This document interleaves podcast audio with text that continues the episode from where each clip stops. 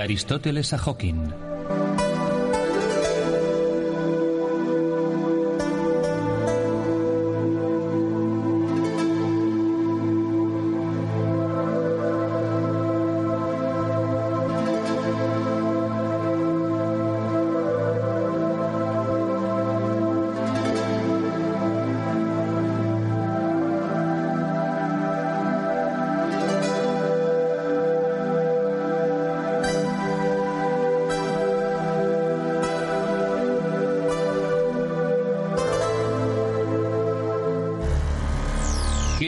Antes del comienzo? Stanley Sfikas, profesor de filosofía clásica en la Universidad de Indianápolis, en el campus de Atenas, aceptó mi propuesta de buscar en la Biblioteca Nacional de Atenas pruebas acerca de la correlación entre las posiciones de los astrofísicos contemporáneos y la de los filósofos de la Grecia antigua con respecto al comienzo del mundo. El profesor Sfikas ha publicado una disertación doctoral en metafísica aristotélica y sus puntos de vista siempre han sido especialmente valiosos para mí. Tras una investigación detallada que llevamos a cabo de textos antiguos acerca de la cosmología antigua, llegamos a conclusiones comunes, un hecho que me hizo especialmente feliz. Lo importante de la cuestión acerca del comienzo del mundo y su funcionamiento que el profesor Esficas enfatizó en sus discusiones conmigo es si la propia cuestión tiene significado exotérico o esotérico, es decir, contenido extrínseco o intrínseco. Utilicé esto para explicar que si había que formular una teoría acerca del comienzo del mundo basada solamente en fríos números y ecuaciones, entonces crearíamos una teoría basada solo en la naturaleza de los números, que es extrínseca, pero no en el funcionamiento del principio mismo, que es intrínseco. Para discutir la hipótesis de un comienzo cósmico, uno está obligado desde un punto de vista lógico a plantear la pregunta ¿qué existía antes del comienzo? Si asumimos que antes del comienzo del mundo había solo leyes, llegamos a la legítima pregunta de cómo en un pasado infinito, un determinado Dios estableció una serie de leyes infinitas sin ninguna posibilidad de que se manifestaran, atrapadas como estaban en una absoluta inercia. Sin embargo, como la característica principal de las leyes es la expresión de movimiento en cualquier tipo de materia, la noción de la inercia de las leyes contradice al sentido común. Aristóteles mantiene que la materia no se genera ni tiene forma. Ambas son eternas. Lo que se genera no es un nuevo material ni una nueva forma. Llegar a ser es una transición de una posibilidad a una realidad, de potencialidad a realidad. Esto es precisamente lo que valida el todopoderoso movimiento que se transforma potencialmente en realidad. Este movimiento es idéntico con causa y efecto que define la constitución de la esencia de la materia en el mundo. De aquí se deduce que nunca hubo un comienzo del universo. Zeno dice que no hay materia sin espíritu, ni espíritu sin materia.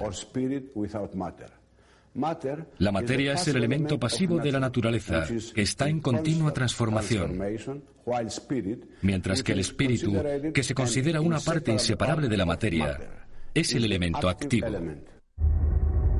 Cada entidad real tiene una constitución física. La acción del espíritu sobre la materia se manifiesta como lo que denomina razón seminal. Y luego está Anaxágoras, que dijo que hay semillas, un número infinito de semillas, y todo está en todo lo demás y está la mente.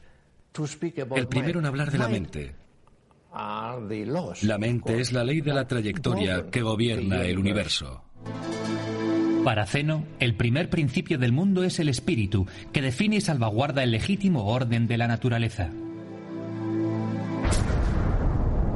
Asumiendo que hubo un Big Bang a partir de una molécula de hidrógeno, esa molécula debería llevar en su interior la razón seminal, significando el aliento de la vida, que se expresa en su automática actividad interna. Si esto no es lo que ocurrió, entonces el universo es tan solo mecánico. Sin embargo, si es solo mecánico, sin el privilegio del movimiento automático, entonces su máquina debe estar condenada a la inercia eterna. Pero la característica dominante del universo es el movimiento. Entonces el universo como un todo, según este punto de vista, debe estar compuesto por materia y espíritu, una unión indisoluble.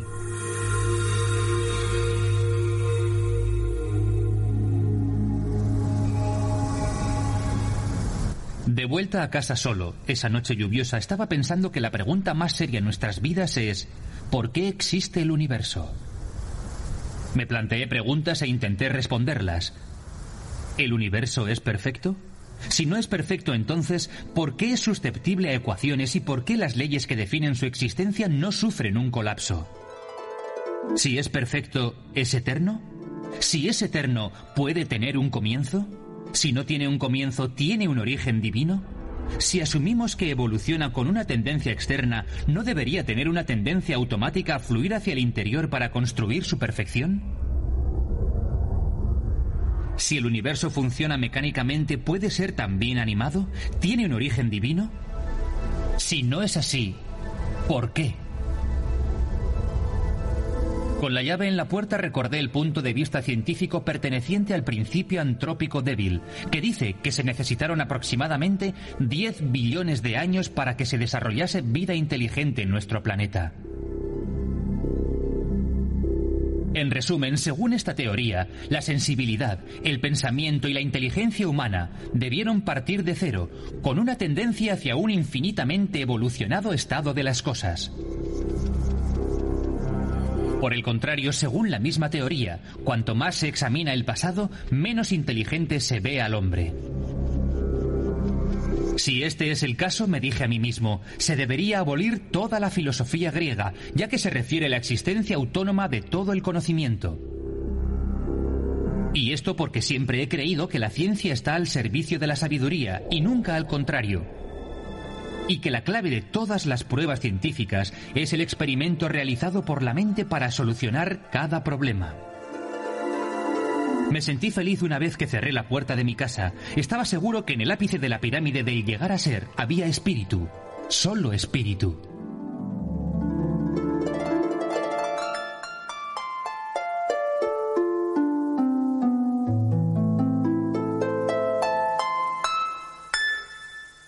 Las grandes cuestiones de la filosofía, tal y como la conocemos, son ¿Fue real? ¿Qué es el conocimiento?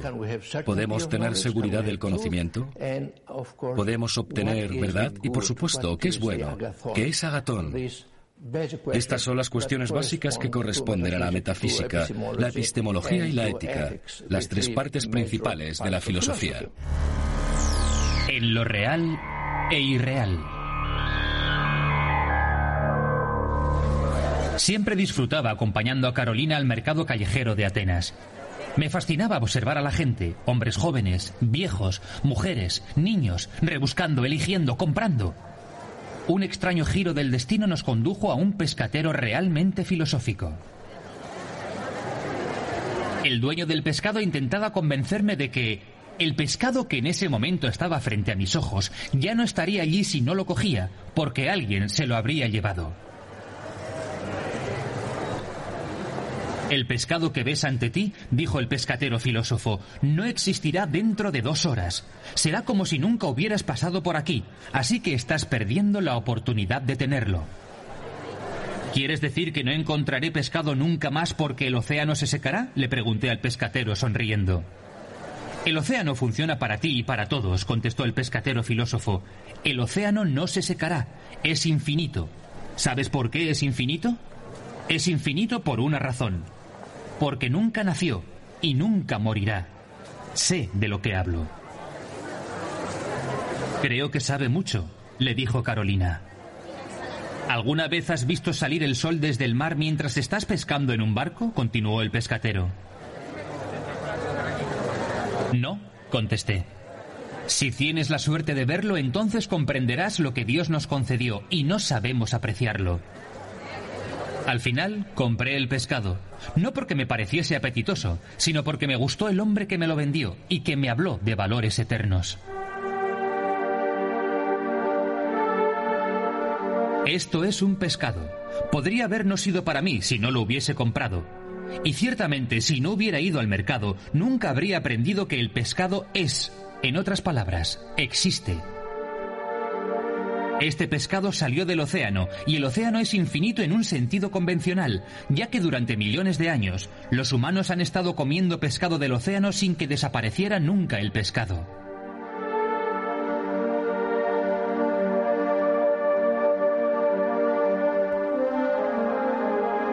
Estaba pensando que Aristóteles creía que ser se refiere a todo aquello que el hombre puede aprender en todo el universo con sus cinco sentidos, y que ser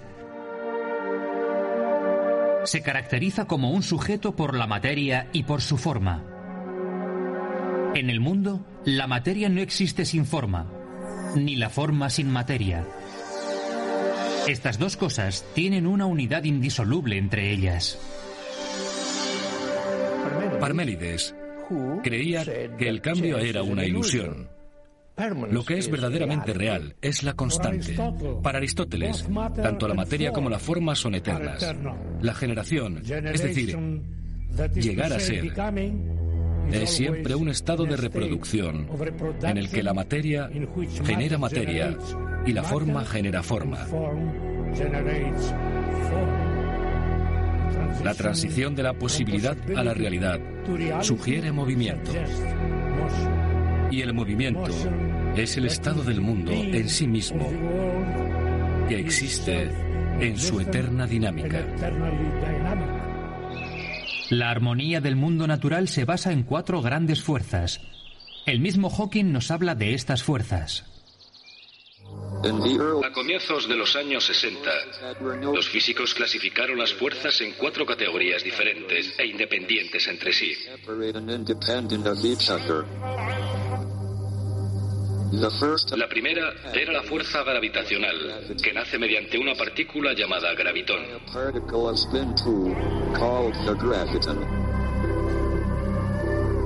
La fuerza gravitacional es la más débil de todas las fuerzas, pero tiene dos propiedades significativas que compensan su baja densidad.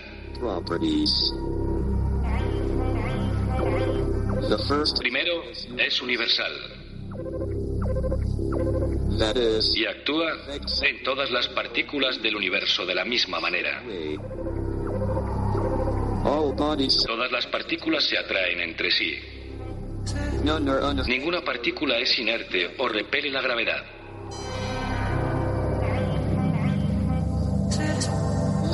La segunda propiedad importante de la fuerza gravitacional es que actúa en grandes distancias. La combinación de estas dos cualidades implica que las fuerzas gravitacionales se acumulan y pueden sobrepasar a las otras fuerzas.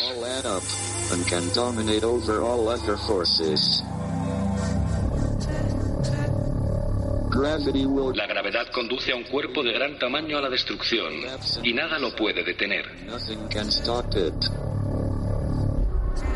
En el caso de una estrella o galaxia aislada, la destrucción crea un agujero negro.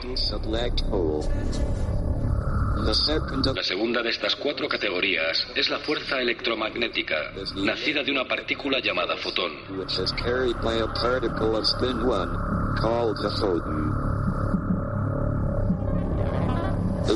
La fuerza electromagnética es billones de veces más fuerte que la gravitacional.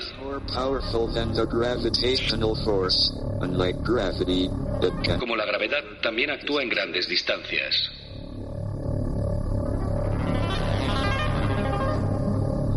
Pero su impacto en las partículas es diferente. Algunas son atraídas, otras permanecen intactas y otras son rechazadas. Las atracciones y repulsiones o rechazos entre las partículas se ven totalmente neutralizadas en contraposición a las fuerzas gravitacionales. Están todas activas. Y por esta razón, los cuerpos caen hacia la Tierra en una escala atómica o molecular. En sistemas con un número relativamente pequeño de partículas, las fuerzas electromagnéticas dominan a las fuerzas gravitacionales.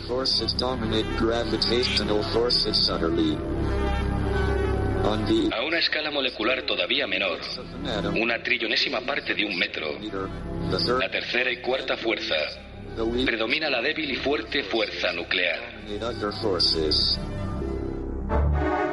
Las cuatro grandes fuerzas de las que habló el profesor Hawking determinan la medición de la función de la armonía del universo. Tanto la calidad como la cantidad de cada fuerza dan un resultado total, exactamente el que necesita para existir.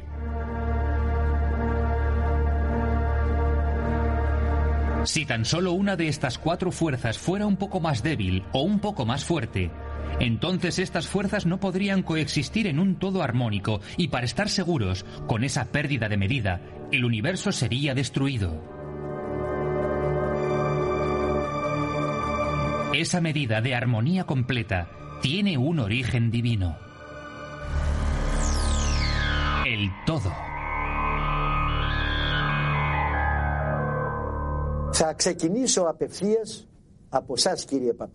En mi programa de televisión Armonía Apócrifa, en una emisión dedicada a El todo del cosmos, debatía con mis invitados si era posible que el hombre comprendiese la totalidad del mundo.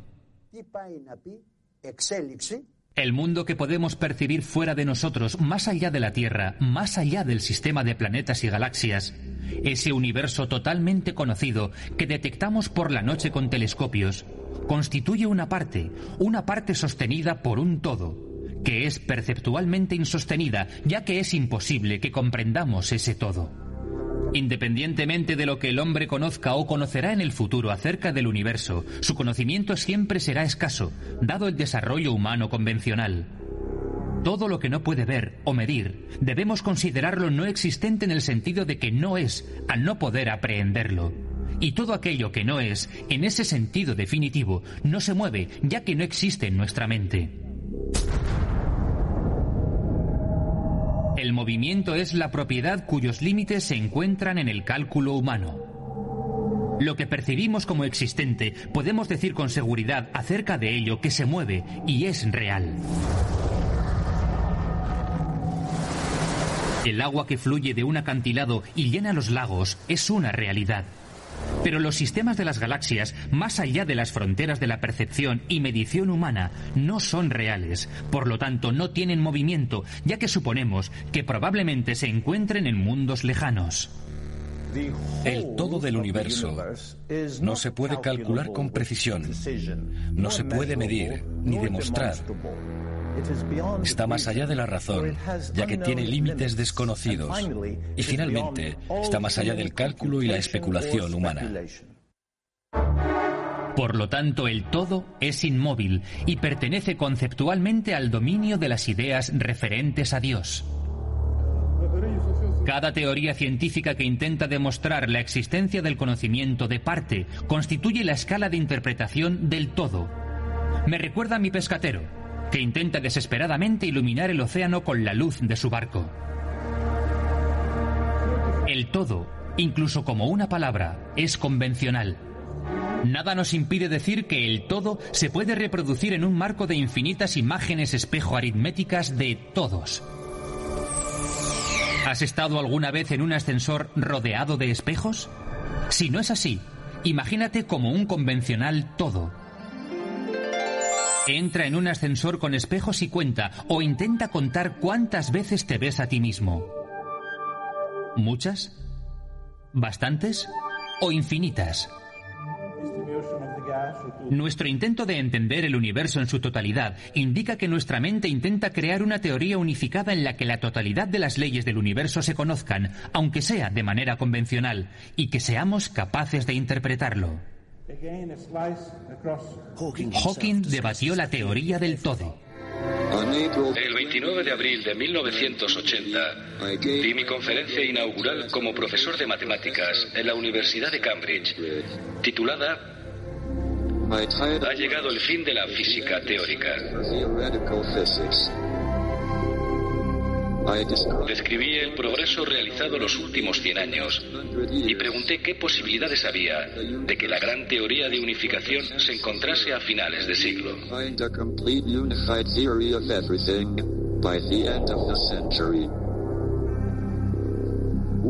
Bueno, ha llegado el fin de siglo. Aunque se ha realizado un gran progreso, especialmente en los últimos años, no parece que lo hayamos conseguido. Revisemos, sin embargo, el periodo que ha pasado y examinemos las perspectivas de conseguir este objetivo de la física teórica en un futuro cercano. O puede que el objetivo siempre estará más allá del horizonte.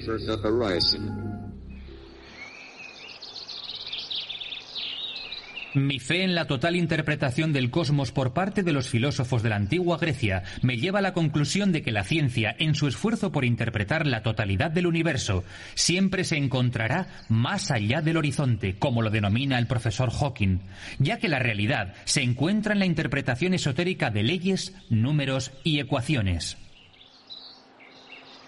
El horizonte del alma del mundo es el único que el alma humana, que es parte de él, puede percibir.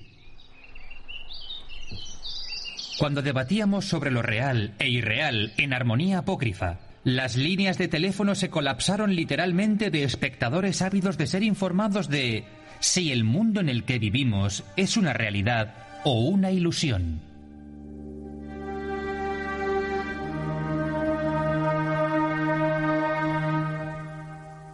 Fueron muchas las conclusiones. Si tomamos el punto de vista de Pitágoras diremos que la única realidad en el mundo es el número de relaciones matemáticas. Genófanes creía que la gran realidad de todas es el comienzo del mundo por parte de Dios. Parménides proclamaba que el principio unitario del ser era no generado, inmóvil e incorruptible. Heráclito sostenía la doctrina del flujo general. Creía que la realidad consistía en una transformación incesante de cosas en el mundo. No tenemos derecho a decir que una cosa, por ejemplo este jardín, es con precisión lo que vemos. Pero tenemos derecho a decir que ese jardín es lo que es ahora, en este momento. Pero en el siguiente momento habrá sufrido todas las consecuencias del cambio que se deriva del flujo continuo de llegar a ser. Así el jardín nunca es el mismo. Plotino, el filósofo neoplatónico, creía que el universo visible es una imitación. El universo real es mental, lo que representa el ser. El ser no se encuentra en ninguna parte, no se puede definir, medir ni comprender, ya que él mismo es todo, y todas las almas están encerradas en él. Por esta razón, la realidad más elevada del ser humano puede experimentar la conciencia del ser. Me gustaban las ideas de Plotino y anoté on, ser en griego. La letra omicron es el círculo, la representación de todo. La letra ni, como término matemático, define el infinito, que no puede ser contado ni concebido. Por lo tanto, on igual a Omicron más Ni. Esta idea me llenó de entusiasmo. Consideré que como en griego cada letra es también un número con un valor único y cada palabra es la suma de letras que interpretan de manera aritmética y semántica el significado de la palabra, llegué a la conclusión que la palabra on puede constituir para cada persona un punto de partida para concebir el uno el monad, el principio de los números entre los que todo, en infinitas sumas aritméticas, evoluciona y existe resultando en la infinita vida del universo.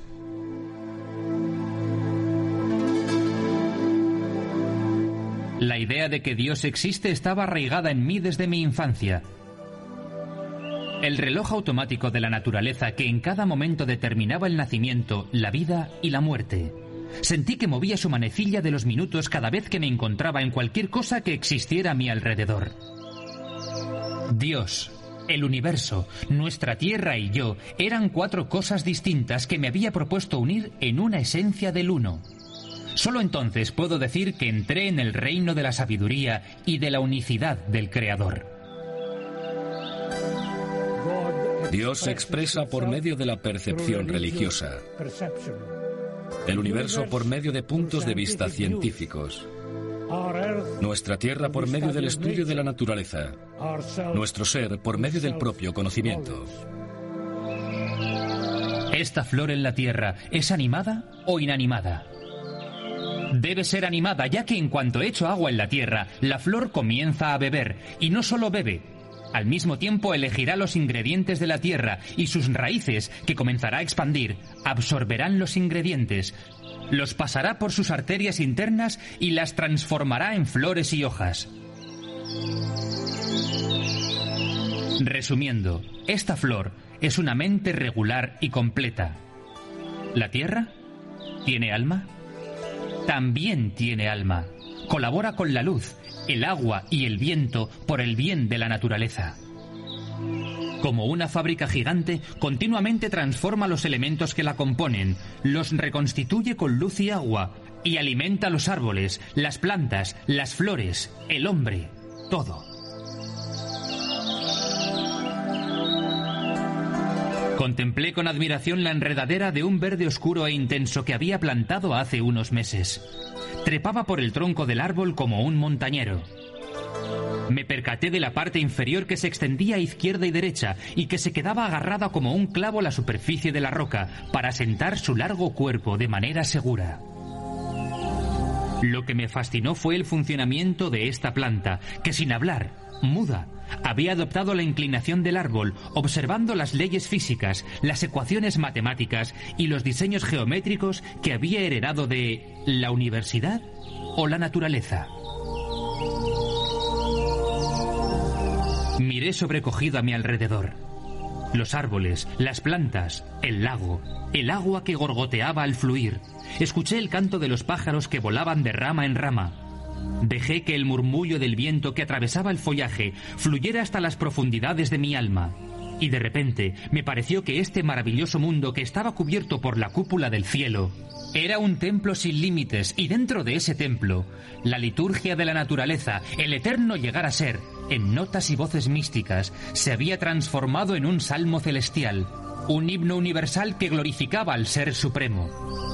La mente divina, el gran observador, que en medio de todo vive, se mueve y existe.